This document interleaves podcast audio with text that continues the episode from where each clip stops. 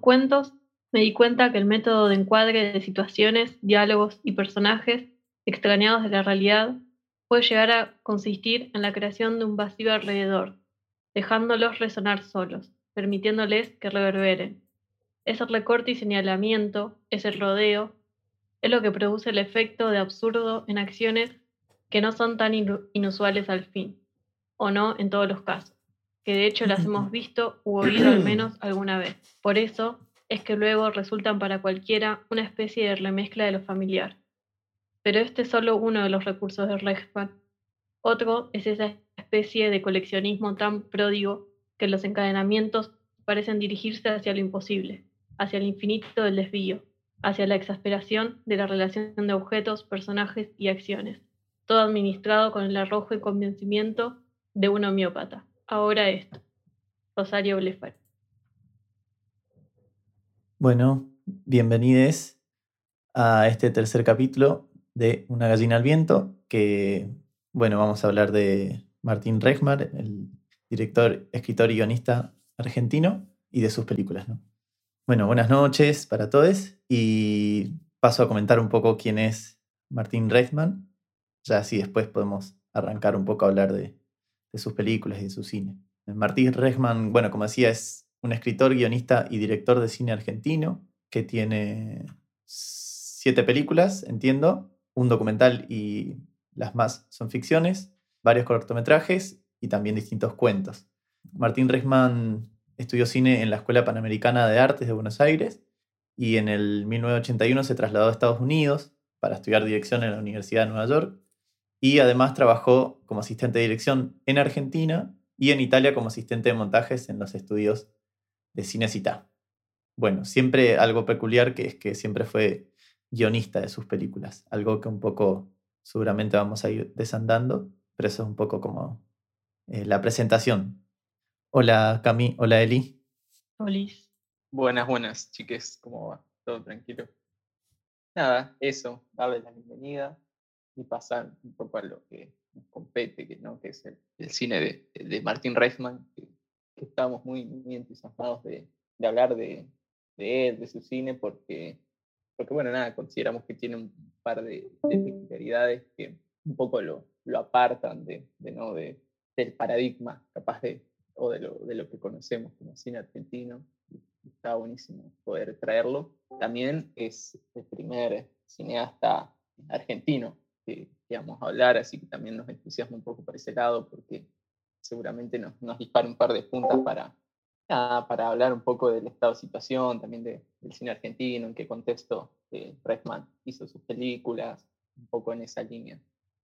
No, yo quería agregar esto que dice en una entrevista de por qué viaja a Estados Unidos también, como que había pensado en otras opciones, pero bueno, era algo muy fan del, cine americano clásico, pero bueno, nada, y que ahí cuenta cómo, cómo es su viaje a Estados Unidos, todo lo que le pasa allá, y que bueno, él no, digamos, no, no terminó ninguna carrera, bueno, un poco por la situación de las escuelas de cine en Argentina, pero bueno, allá también estudió dos años y dejó la carrera, así cual que, que no terminó los estudios, digamos, en una institución sino que hizo como más talleres y demás. No sé, era un dato que me parecía que estaba bueno también.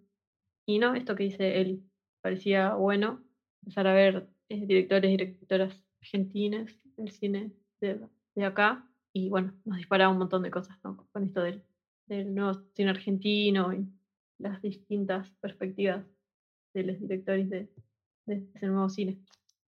No, bueno, yo iba a decir que, no, no sé, no, un silencio, yo iba a decir que, mm, que sí, que, que, para hablar de, de, Resman, ¿no? hay que también tener un poco en cuenta que cuando es que produce Resman sus películas, que lo vamos a ir hablando ahora antes, antes de, pasar a sus películas, capaz Nau era el, que había estudiado un poco más este, este, este apartado, ¿no? que Resman produce sus películas en los 90, ¿no? o sea, eh, Rapado desde el 92, eh, su primer largometraje, eh, luego le sigue Silvia Prieto, me parece que es, es también de, de los 90, y después Los Guantes Mágicos, que ya es un poco eh, en el 2004, pero cuando pasemos a ver de la película vamos a encontrar que, que hay resabios de los, de los 90 y como todos sabemos, ¿no? esta, esta frase típica de que los 90 terminaron en 2004, 2003, que duraron 15 años, por lo menos acá en Argentina.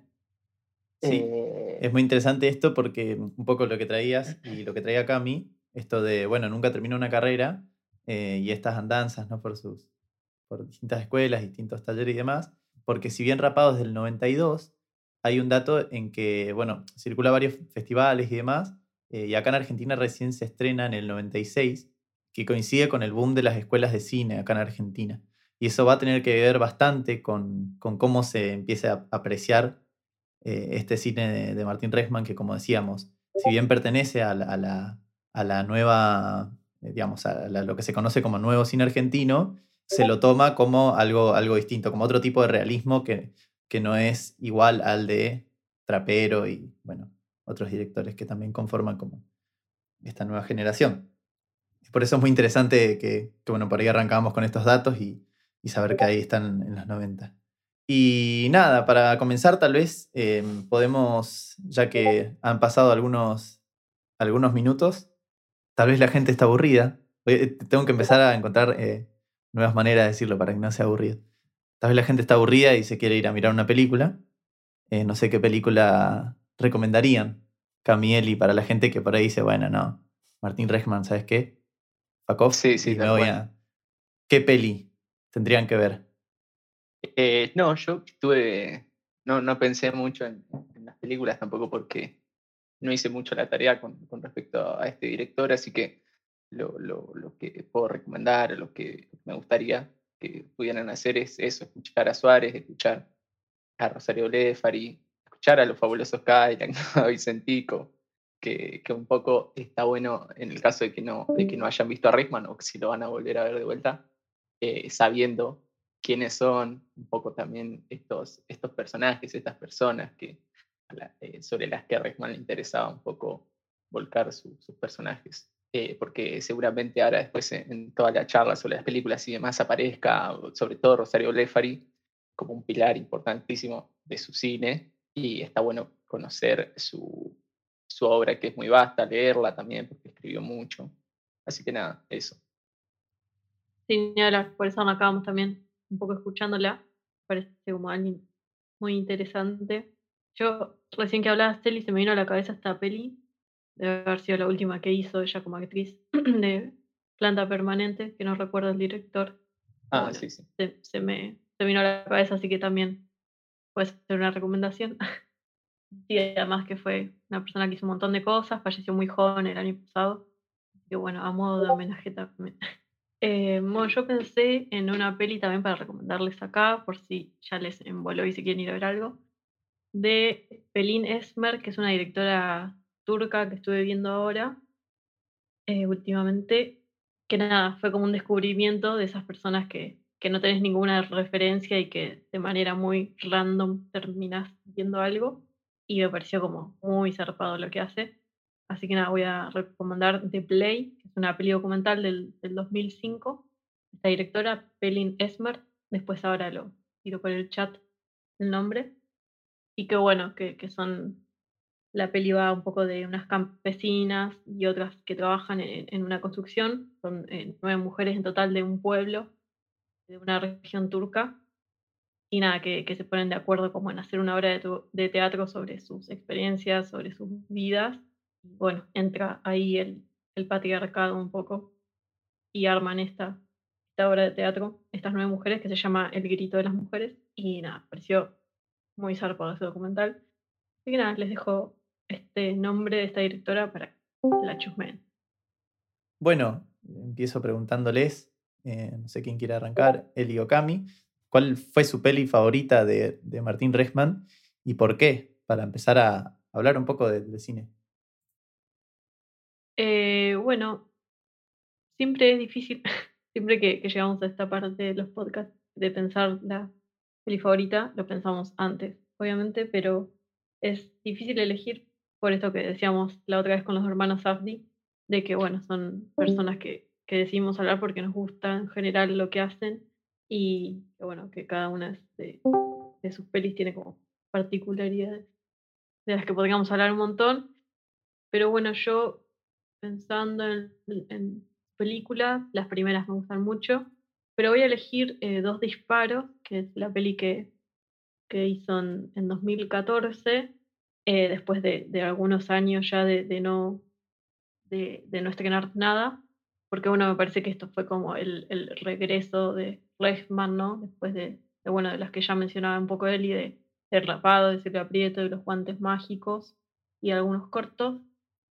Que bueno, me parece que, que regresa con este largometraje de ficción, que es bastante interesante y que donde, donde están esos elementos que él ya venía eh, trabajando en sus anteriores películas y bueno, es como, no sé, yo la vi y dije, bueno, después de, de, tantos años, sí hay esa esencia de ese mundo eh, de Rexman, ese mundo que construye, y me parecía, parecía que estaba buena la peli, que, que bueno, eso es un largometraje de, de ficción que arranca con, y podríamos decir, con un atisbo de, de tragedia, pero que, que finalmente deviene justamente en, en una película más de, de donde aparece el humor, donde aparece lo absurdo, la comedia, pero bueno, esa comedia quizás no como la entendemos, no decimos comedia, sino como una comedia bastante particular de, este director. Eh, y bueno, hay varias cosas por las que me interesa esta película, que estos son estos elementos constantes que están en sus otras pelis que seguramente vayamos hablando cuando él y Nau nos cuenten cuáles son sus pelis favoritas. Pero bueno, hay algo que, dice el director en una entrevista que también me parece interesante de esta peli, que bueno, él arranca, digamos, eh, a, pensar la película, ella venía haciendo, como, les decía, estas otras pelis, donde está presente también el humor y demás, y él piensa, eh, bueno, eh, ¿qué, hago ahora? Y le, viene como a la cabeza esta situación de un adolescente que después de ir a una fiesta y tirarse en la pileta a nadar y acostarse un rato, encuentra en el patio de su casa, digamos, que tiene ahí atrás, un arma, digamos, y va a su habitación y se pega dos tiros, uno en la cabeza, que es fallido, y otro en el estómago, que, bueno, le atraviesa y hay en el estómago. Y bueno, así arranca ¿no? la película y después hay un fundido negro con la voz en off de Mariano, que es el protagonista, diciendo que un día en su casa un día de verano de mucho calor, después de ir a una fiesta y nadar, encontró un arma y se pegó dos tiros. Eh, o sea, y arranca con esa voz en off que nos da a entender que, bueno, él claramente sobrevivió y ahí empieza la película. Y bueno, el director habla de esto, de cómo pensó en el guion esa primera escena eh, y, él pensaba la, eh, bueno, una película donde no pueda entrar el humor.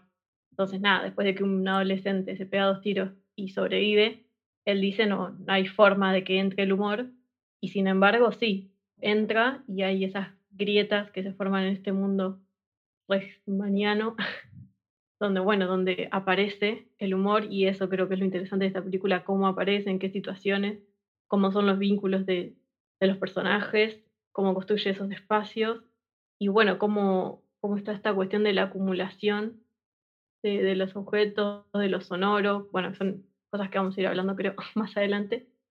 Pero bueno, creo que, que por eso me, me, interesó por cómo, cómo aborda el humor en esta película. Y también, bueno, hay como un cambio en el punto de vista en, esta peli en particular, que también me pareció que está muy bueno, eh, cómo, está con este personaje principal, gran parte de la película y más hacia el final, la protagonista pareciera ser su madre y con un viaje que hacen a la costa y cómo su madre eh, tiene vínculo con distintas personas que también estaban vinculadas con el universo de este adolescente. Y bueno, nada, no sé, creo que hay como un montón de elementos en la peli, como esta cuestión medio agridulce y del absurdo y de, de, esto, como del peso de la historia, que se va ramificando, digamos, sin como un orden lógico, sino que se va ramificando en, distintos personajes. Aparece su hermano, aparece una chica con la que se empieza a ver su hermano, aparece el, el grupo, el cuarteto de, al que él va, un cuarteto de, de flauta dulce que no suena para nadie bien y, bueno, hay un montón de cosas. Se dan un encadenamiento en esta película que me parece muy interesante, así que también la recomiendo. Para no hablar más, paso la No, yo pensaba que, que, que, esto, viste, que vieron, que, decía al principio que, que, justo en este podcast no había hecho mucho la tarea y dos disparos de una peli que no vi pero sí me parece que está bueno como quizás como excusa o ahora para, para hablarlo, camina, bueno, no sé, no sé qué piensan.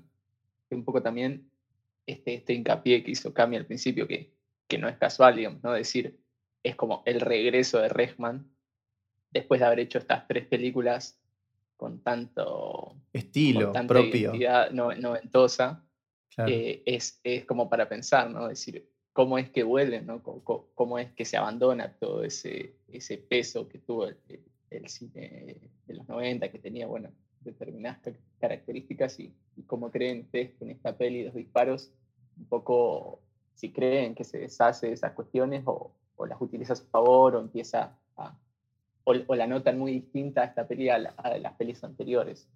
No, yo justo iba a decir que, mm, que un poco esto de, de- la vuelta, ¿no? Y, y que un poco es, es interesante porque no solo es la vuelta, como decir, bueno, eh, va a ser pelis nuevas Martín Reichman, sino que en una, en una entrevista menciona esta cuestión de, bueno, quise hacer algo diferente, esto que traía un poco Cami, pero, pero se coló igual el, el- digamos, se coló igual la, el humor eh, o, o la comedia. Y es interesante esto pensarlo, me parece, en el sentido tal vez de, de cómo escribe Martín Reichman. A él, él le preguntan mucho sobre, bueno, si improvisa, que, que es una... Pensaba, ¿no? Cuando leía esas preguntas en la entrevista, era que es como... No tonta la pregunta, pero sí es como medio... Si hay algún tipo de improvisación, decían en el rodaje, y creo que los, los diálogos que... Los parlamentos los personajes son para nada eh, improvisados. Pero bueno, más allá de eso, le, preguntaban, le hacían esta pregunta a Martín Reichman, y esto, como él decía que no, en los rodajes no, porque en realidad la improvisación la tenía en la escritura. Y que ahí un poco eh, aparecía esto que decía Cami de, de, la, de la acumulación, ¿no? Yo pensaba, bueno, tal vez esta cuestión de la acumulación, eh, Reichman se, se, acostumbró a tomarla por el lado de, digamos, se acumulan los objetos o, personas o cuestiones que se van pegoteando eh, a lo largo de, la- de las películas, dentro de la película, digamos, de una manera cómica. Eh, no sé, en dos disparos, por ejemplo, pensando.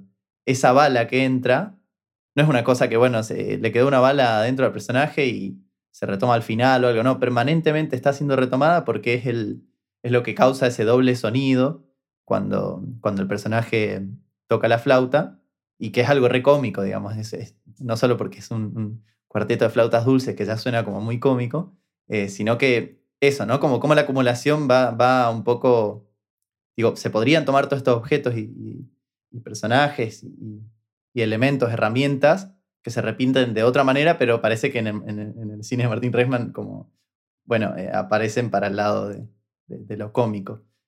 No sé, pensaba eso, no sé qué pensás, Cami, por ahí que, que era tu peli favorita, no sé. Sí, ni hablar. Es muy interesante esto de los objetos que aparecen. Que bueno, esto también lo pensamos, lo de los objetos, la, repeti- la repetición y la acumulación. a partir de, de una nota escribió Majo Pernera de, de revista Pulsión, que nada, después más adelante quizás hablemos un poco de esa nota, todo lo que nos disparó. Ah, pero sí, es, es muy interesante esto, como esto, lo de este primer suceso que podría ser trágico un adolescente y un intento de suicidio, no, no es como lo que le interese, es como una excusa para que se vayan desprendiendo un montón de cosas, que esto, con lo que decía Nahue, Martín Reichman no, no las tenía pensadas de antemano y de antemano y dice, bueno, arranco así para que esto devenga en estas otras cuestiones, sino que lo pensó justamente como, bueno, quiero hacer algo distinto, empiezo con esto, y bueno, eh, es tan fuerte, digamos, es- ese estilo que tiene él, que terminó apareciendo esto, el humor, y que me parecía interesante esto, su forma de trabajar con esto de, la lógica de- del devenir como una lógica posible también al momento de la escritura. Quizás en la facultad o en otros espacios nos enseñan como estructuras bastante como cerradas eh, a la hora de, escribir, que también son posibilidades y herramientas y nos sirven, pero también está bueno como pensar en estas otras lógicas a la hora de la escritura de un guion y de cómo pueden partir sin necesariamente quizás tener un- una sinopsis donde hay un conflicto claro y dos fuerzas que se oponen, sino que hay otras formas. Y está bueno esto que, que dice él, de bueno, me siento escribir un espacio, una escena, un personaje, y bueno, lo demás como que se va uniendo y va decantando de las mismas acciones que hacen esos personajes, y, y quizás eso, quizás termino viendo que hay un conflicto en algo muy avanzado el guion, y por eso aparece tarde, entre comillas, en la película, pero bueno, me parece, me parece que está bueno o interesante pensar en esas otras formas también para pensarlo en nuestra producción. Leía justo antes de entrar una crítica bastante rara para mí de los disparos, donde, bueno, alguien escribía que esto, que en la película pasaba, esto de, los personajes como que medio fríos o que no muestran mucho nada o que son aburridos. Y que, bueno, esta persona que escribió esta crítica decía que no, que no se sentía como interpelado por la peli porque en la vida sí nos pasan cosas movidas y qué sé yo, y que habla de que eh, le hacía ruido a esta persona que no se hable, como que arranca con este intento de suicidio y después Reisman no retoma para nada el intento de suicidio, ni siquiera retoma como cuál podría ser la causa de que se pega dos tiros. Eh, y a mí eso justamente me parecía interesante, como lo que a esta persona quizás no le agradó de la película y escribía sobre eso y reflexionaba sobre la falla en esta película. A mí me parece que está buenísimo y que, que es una búsqueda eh, Que es re interesante, perdón que, que corte, pero que es re interesante porque, digo, tal vez ahí está un poco la, eh, esta señal de, por qué no ¿Por qué no le sale a Martín Reisman en esta película a hacer lo que él quiere, de bueno, que no se cuele por ningún lado la comedia? Como que en, la propia, en el propio modo de, producción de, este, bueno, del devenir, ¿no? Esta lógica del devenir que mencionabas, Cami, tal vez está esa cosa que se van, que se van reinventando, ¿no? Es que creo que algo de lo dramático y algo de lo, como de lo, de lo pesado en las películas que no son comedias, tal vez tiene que ver con esta insistencia, pero que profundiza. No una insistencia en la que, bueno, el personaje se reolvidó de se pegó dos tiros y, y tampoco lo ves sufriendo por eso. Entonces, bueno, nada, una reflexión que hice ahora en el momento tal vez tiene que ver con eso. Sí, sí, tal cual. sobre, además también ligado ¿no? a esto que hablaba acá del modo que, tiene eh, Redman de, escribir a sus personajes y demás.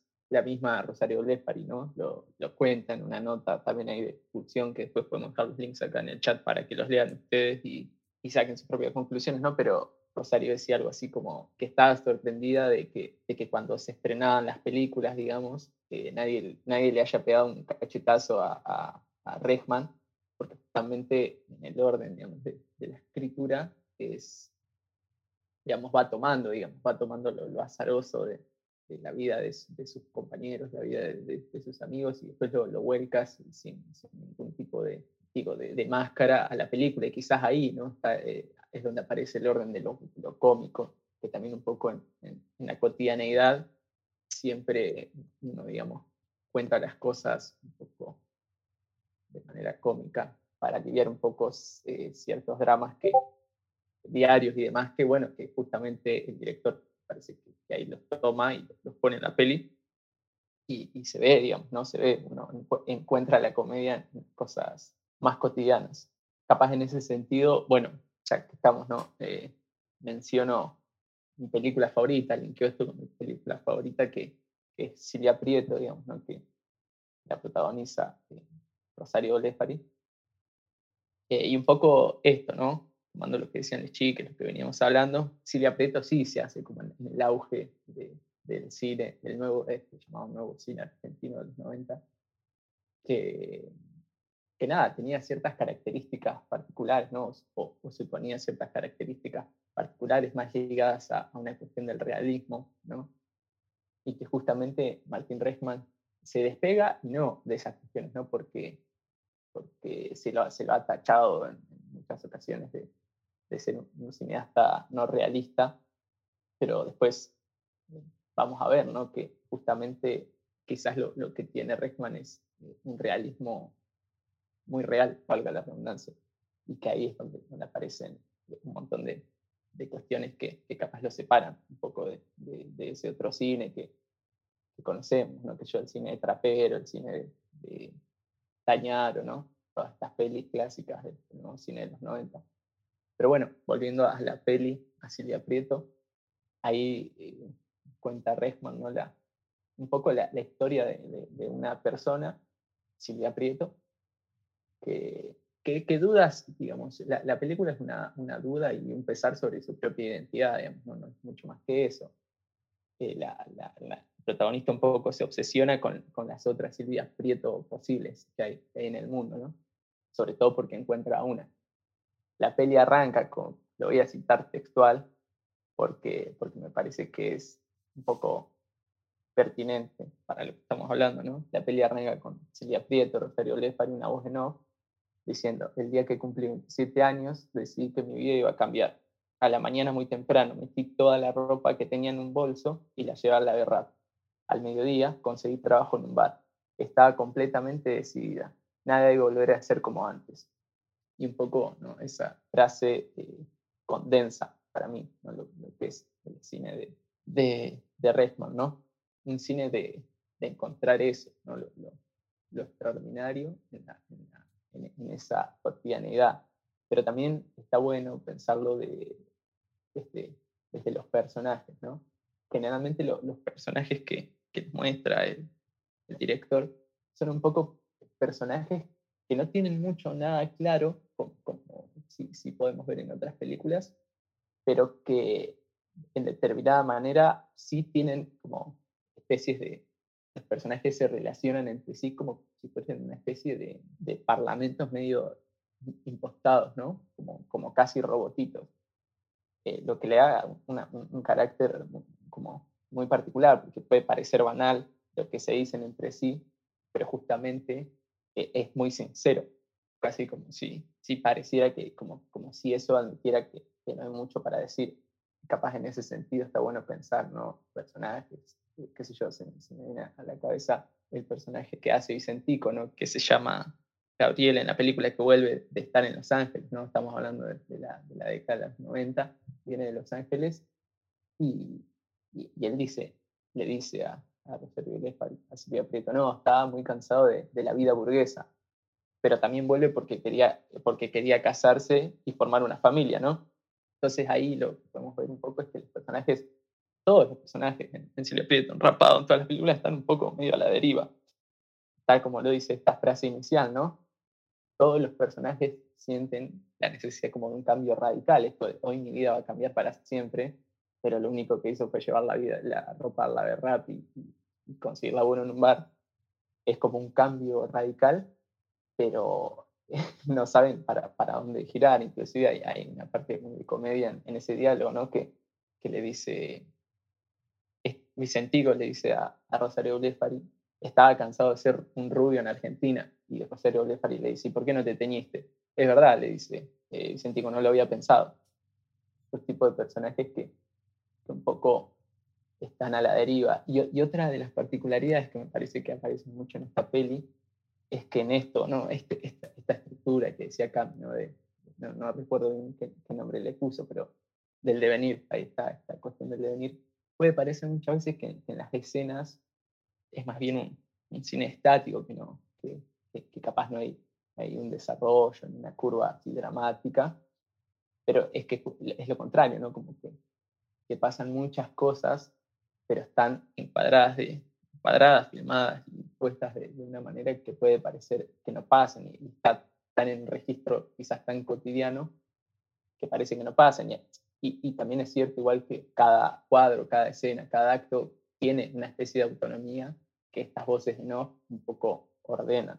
Sin hablar, es re loco esto, de, de la voz en off, cómo funcionan sus pelis. Me hiciste acordar esto cuando, o sea, arranca con esa voz en off eh, diciendo eso y después ella efectivamente ahí llevando la ropa a lavar y demás. Y después hay escenas donde arranca, digamos, la escena, creo que es cuando el, el dealer ah, le, le, va a llevar compra. Ah, que vos estás viendo en la escena, bueno, le abre, que le abre la puerta, que entra, que él le regala, no me acuerdo qué cosa, un contestador creo que era o algo así. y, bueno, o sea, claro, como que están hablando y vos estás viendo la escena y de repente aparece la voz en off que te repite lo que estás viendo, o sea, como una, eso como la voz en off diciendo, bueno, pasó y me regaló tal cosa y se escucha la voz en off de él diciéndole, toma, te dejo esto, o sea, como esa repetición constante. Y, y, me acordaba en, eso, como para afirmar algo que ya lo estamos firmando por la imagen, entonces se genera algo extraño que está bueno, porque no es que, que, viene a llenar un vacío de algo que no estamos entendiendo, sino que hay algo que está puesto en la imagen y que estamos viendo, pero que esa voz en off lo refuerza y, y que genera algo, no sé, que también podría ser un poco gracioso. Bueno, y en dos, en dos rapados iba a decir, en dos disparos. Eh, podría ser dos rapados. ¿eh? Increíble. La idea. pero que en, en dos disparos también pasa eso de, de que, bueno, vos ves esa secuencia cortita y un día negro y él al toque repite lo que ya viste, tipo, un día volví de, bailar, me metí a la pileta, encontré un arma, me pegué dos tiros. Que ahí pienso, em, digo, como, en Silvia Prieto igual es como notable el, uso de la voz en off, me parece que está como, ¿no? Como más pregnante, o sea, mejor pensada, ¿no? O, mejor... Puede ser, sí. Como juega un rol que, es como fundamental para la película, digamos.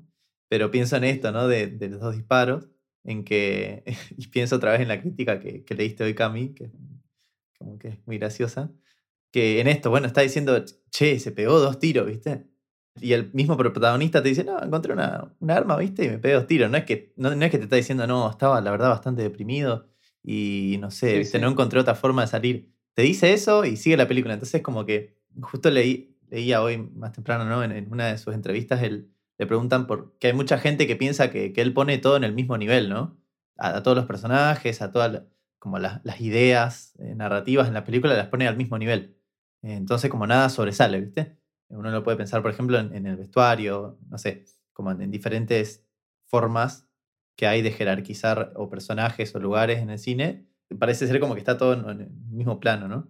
Y él, y él dice esto, ¿no? Como, bueno, no, sí, claro, a mí me dicen encima que a veces la, crítica más común es que como no le doy importancia a nada, pongo todo al mismo nivel.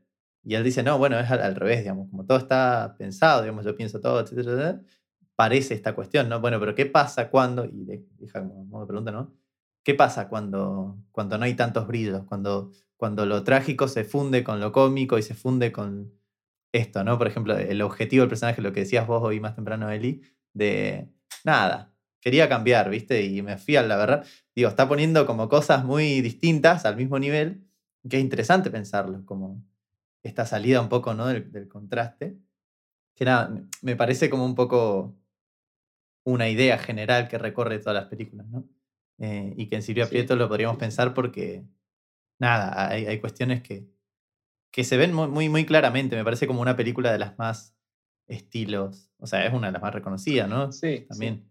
Sí, eh, sí, además también por, porque pensaba, ¿no? Que lo, ¿no? lo, lo que decía acá, esta cuestión de, de, de la repetición, de, de todas estas, estas, cuestiones, me parece que también el director y, en esta idea de poner todo al mismo nivel como uno de los mecanismos así para, motorizar la, acción, la narrativa, qué sé yo, que hoy también lo mencionaban, es esta cuestión de, cargar de sentido lo, lo objetual, ¿no? Lo, lo, lo, que sería objetos que aparecen, digamos, en, toda la, en todas las películas, siempre hay, por ejemplo, en dos disparos, ¿no? Claro, tal vez el drama no, no está puesto en, en, la intención, en el motivo este de, dispararse, sino, sino en las balas físicamente, ¿no? en, la bala como objeto físico adentro del cuerpo de una persona.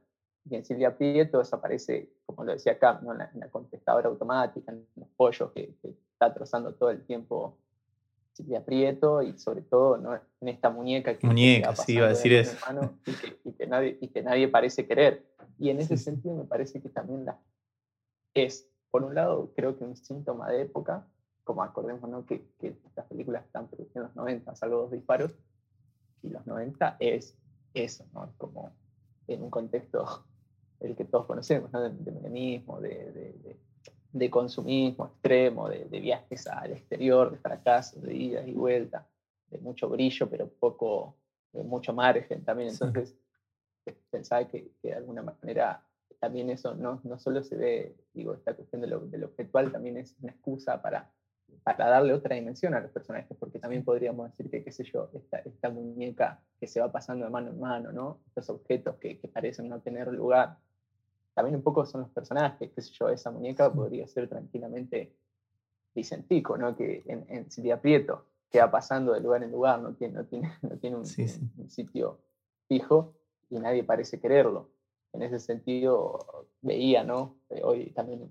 una, una, reflexión que alguien hacía sobre los personajes y sobre los conflictos en, en estas pelis y tiró un término que me pareció como muy, muy acertado, que, que es que los personajes parecen estar al mismo nivel de, de, los objetos y los objetos son de segunda mano, digamos, no son objetos que no tienen un valor, estamos hablando de, de una lámpara de botella, ¿no? que, que ellos mismos en la película explicitan que es algo que no tiene valor, es algo artesanal, es algo, es algo barato. que se hace rápido. Pero, claro, que se hace rápido y justamente los personajes son esos, son personajes de, segunda mano, son personajes eh, artesanales, ¿no? Como, como usados, eso, que, están de vuelta, que necesitan un cambio pero no saben para dónde ni cómo. Un poco también esto, un, síntoma de, los 90, de, claro.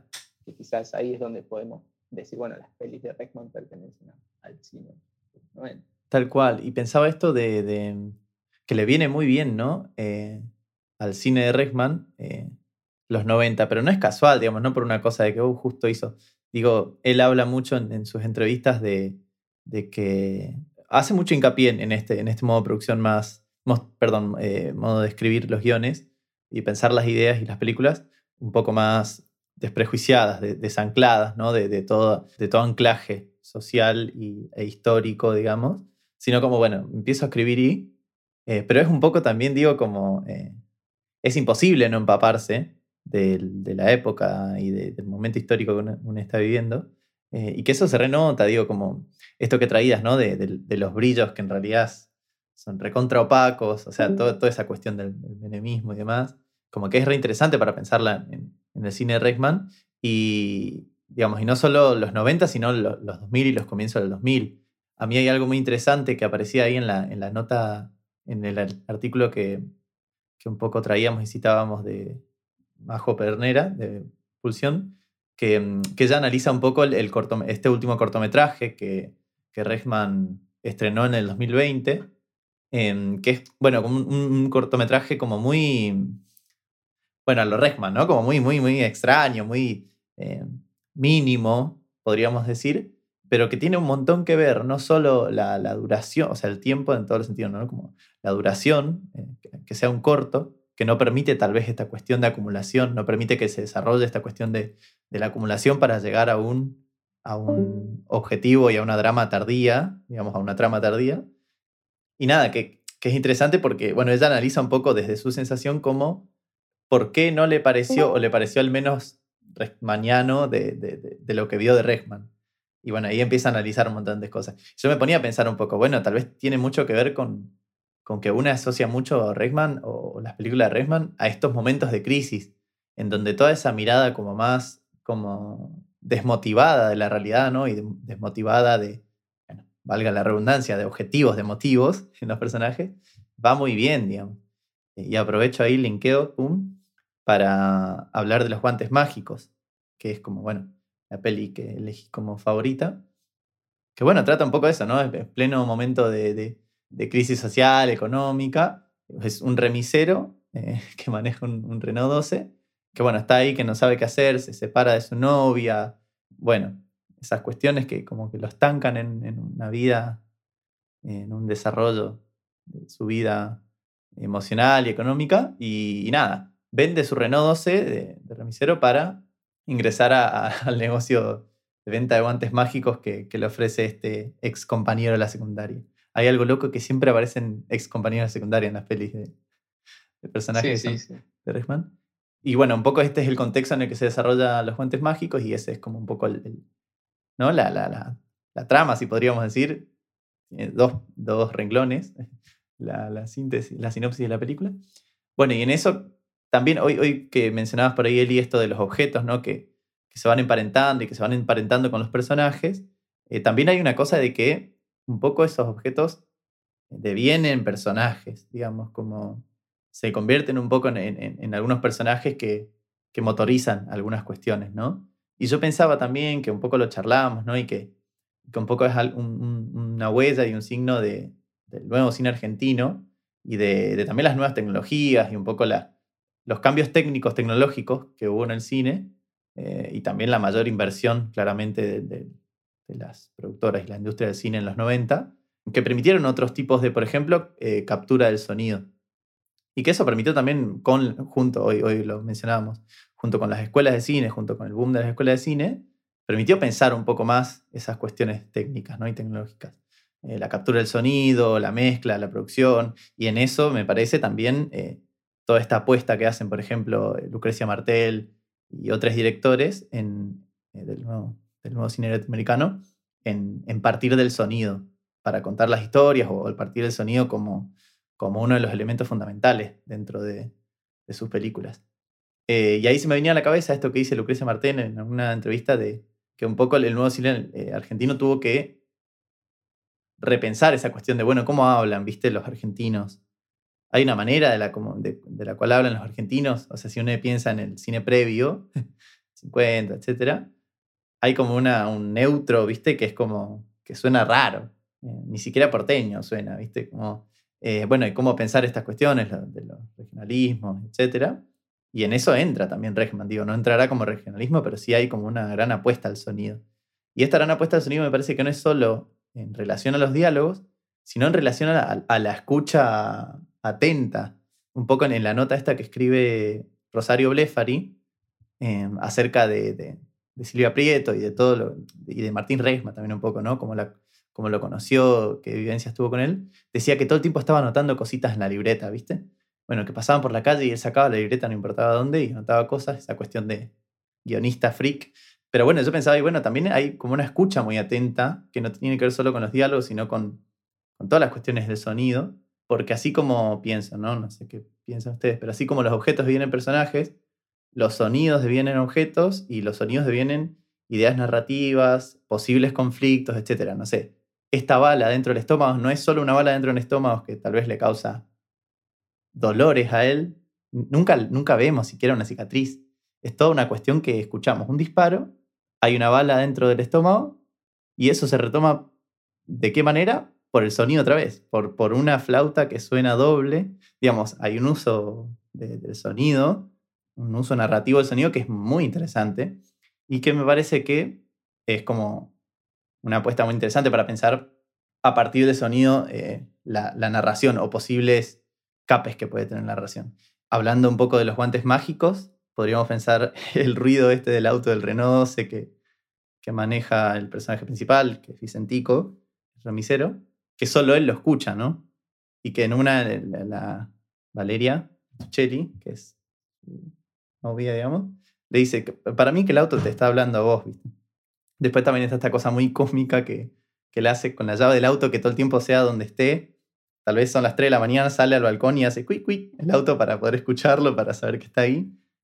Son cosas, ¿no? Que no solo me parece que Resman lo piensa como a nivel narrativo, sino en la dimensión cómica que puede llegar a tener el sonido. O sea, tanto la alarmita esa como, como, los teléfonos en dos disparos que mencionaba Oscar.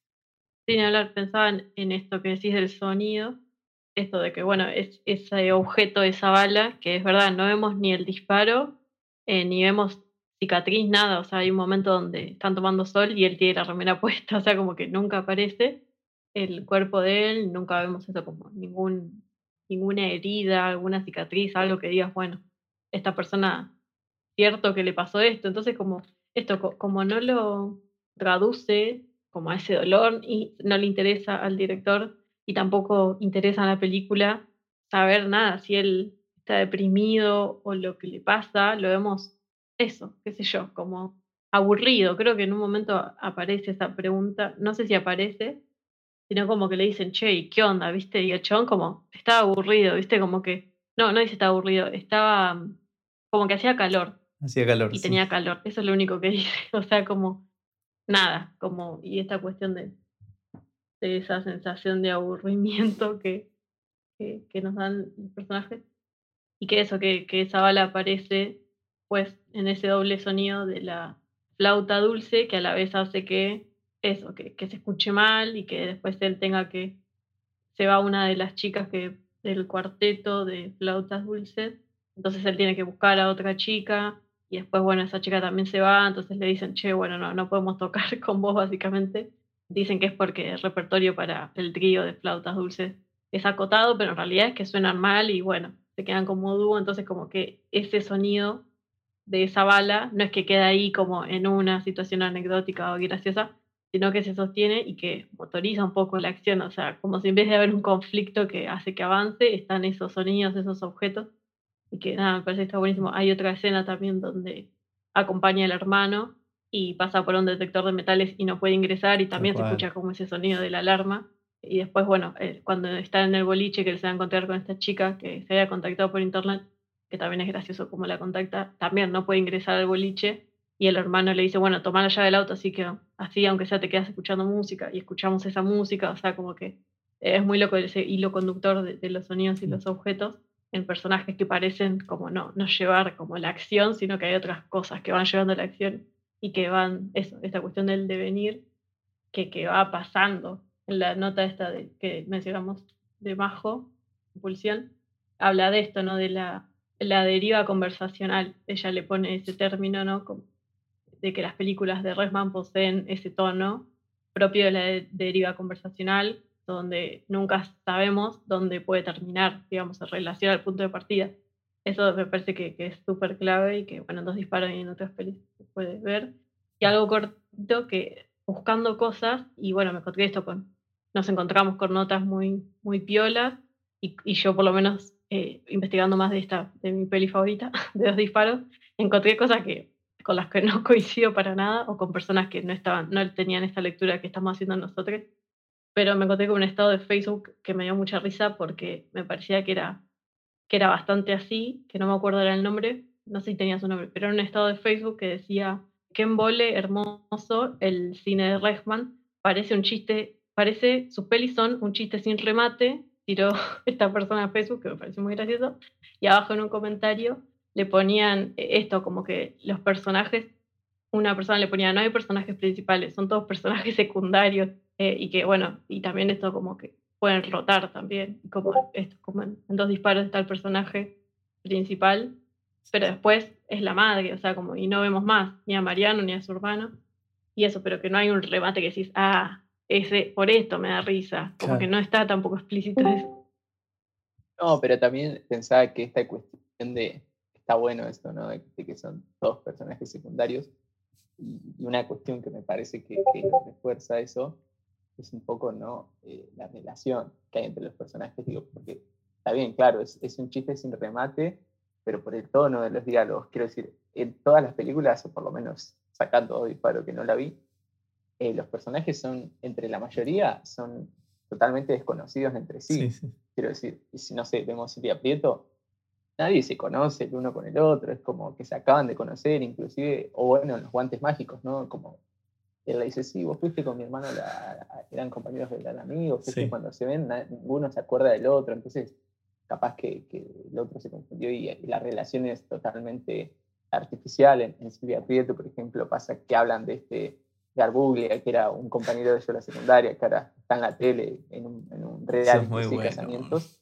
Y cuando se juntan los tres, Garbulia no se acuerda de, estos dos, pero aún así se quedan a dormir en la casa y es como que todo el tiempo, claro, es como el chiste sin remate porque las conversaciones, lo que decía Cami, no te llevan, te llevan a, nunca sabes dónde van a terminar porque los personajes no, se conocen entre sí. Y además son completamente desconocidos. Y es un uso, o sea, es, esto, esta relación entre los personajes, que encima una, bueno, una de las cualidades que me parece que lo fuimos nombrando, pero no tan explícitamente esta convergencia, ¿no? Entre personajes que tal vez que es como un, uso muy, eh, muy inteligente de, las convenciones de, la sociedad argentina o, como del mundo real, digamos.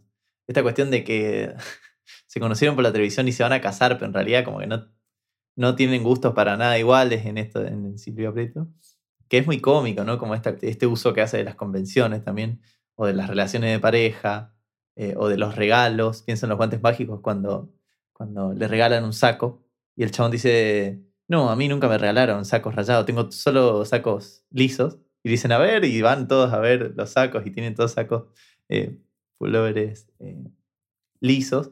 No sé, como eh, es esa, esa mirada, me parece, un poco esto que decía Rosario Blefari y un poco lo que decía la cita del comienzo de Camino.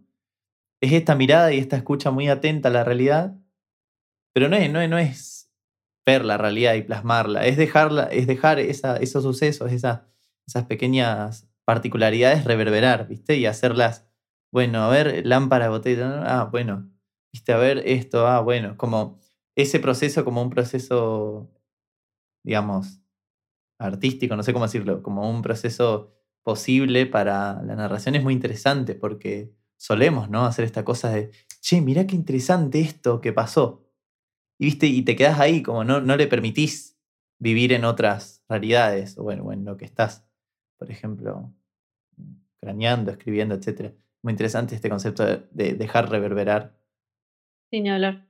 Está, está bueno. A mí, a mí esto creo que eh, investigar un poco y armar este podcast hizo pensar un montón en, en nuestra propia escritura también, como y todas las posibilidades que se abren. Y esto también me, me queda pensando de poder ver estas situaciones cotidianas, sacarlas un poco de ahí y ver cómo funcionan en otras situaciones y en otros vínculos. Y bueno, a ver qué pasa, más allá de pensar o tener que pensar un conflicto que empiece a caminar y sea ese el centro, sino que a veces perdemos de pensar otras cosas. Y me parece que Rejman ahí agarró algo que está bastante, no sé, como rico. Así que bueno, nada. Bueno, gracias a todos quienes estuvieron hoy. Espero que sigan conectadas en la frecuencia Una gallina al viento.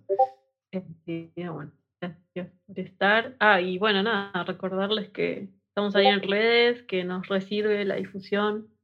Y bueno, nada, eso, gracias. Adiós, gente. Gracias por conectarse.